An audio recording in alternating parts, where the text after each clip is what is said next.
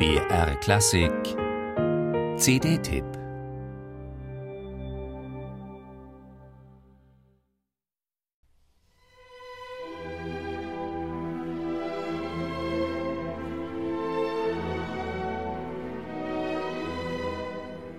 Er war der letzte jenes legendären Jahrgangs 1912, der so viele bedeutende Dirigenten hervorbrachte, unter ihnen Georg Scholti, Günter Wandt, Sergio Celibidache und Erich Leinsdorf.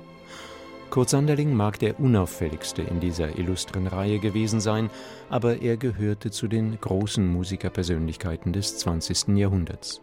Allem Glamourösen misstraute er zutiefst, das Wort Pulstar hätte er, auch wenn er auf seine Art sehr wohl einer war, nur mit milde verständnislosem Lächeln quittiert.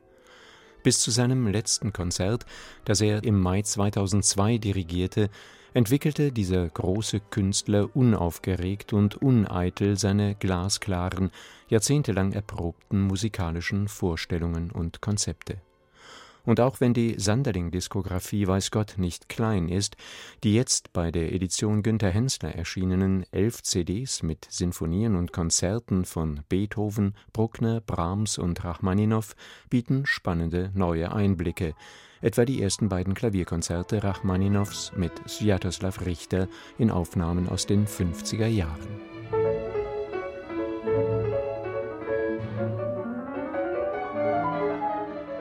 Allein Sanderlings Biografie ist faszinierend. 1912 im damaligen Ostpreußen als Kind jüdischer Eltern geboren, geht er mit 16 nach Berlin. Er lebt als junger Korrepetitor an der Städtischen Oper mit Klemperer, Furtwängler und Bruno Walter, die Großen seiner Zeit. 1936 kann Sanderling in die Sowjetunion emigrieren. Er nimmt die sowjetische Staatsbürgerschaft an, überlebt Krieg und stalinistischen Terror und ist dem Land ewig dankbar dafür, dass es ihn aufnahm und seine große Karriere ermöglichte. 1960 erlaubt man ihm die Rückkehr in die Heimat. Er übernimmt die Leitung des Ostberliner Sinfonieorchesters und erweist sich als exzellenter Orchestererzieher, der sich treu und unbeirrbar an seine Berliner bindet. Wie erfolgreich die lange Zusammenarbeit war, dokumentiert die neue Edition mit breit strömenden, aber immer ungemein spannungsvollen und energiegeladenen Deutungen der vier Brahms-Sinfonien von 1990.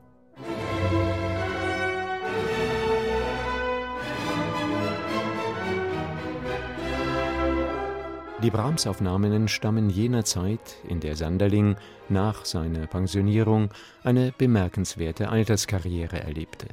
Frei von allen administrativen Bindungen dirigierte er, bis er sich 2002 vom Dirigentenpult verabschiedete, in aller Welt eine kleine Zahl sorgsam ausgesuchter Orchester als großen Sachwalter insbesondere der klassischen und romantischen Sinfonik konnte man ihn erleben, regelmäßig auch mit dem Symphonieorchester des Bayerischen Rundfunks.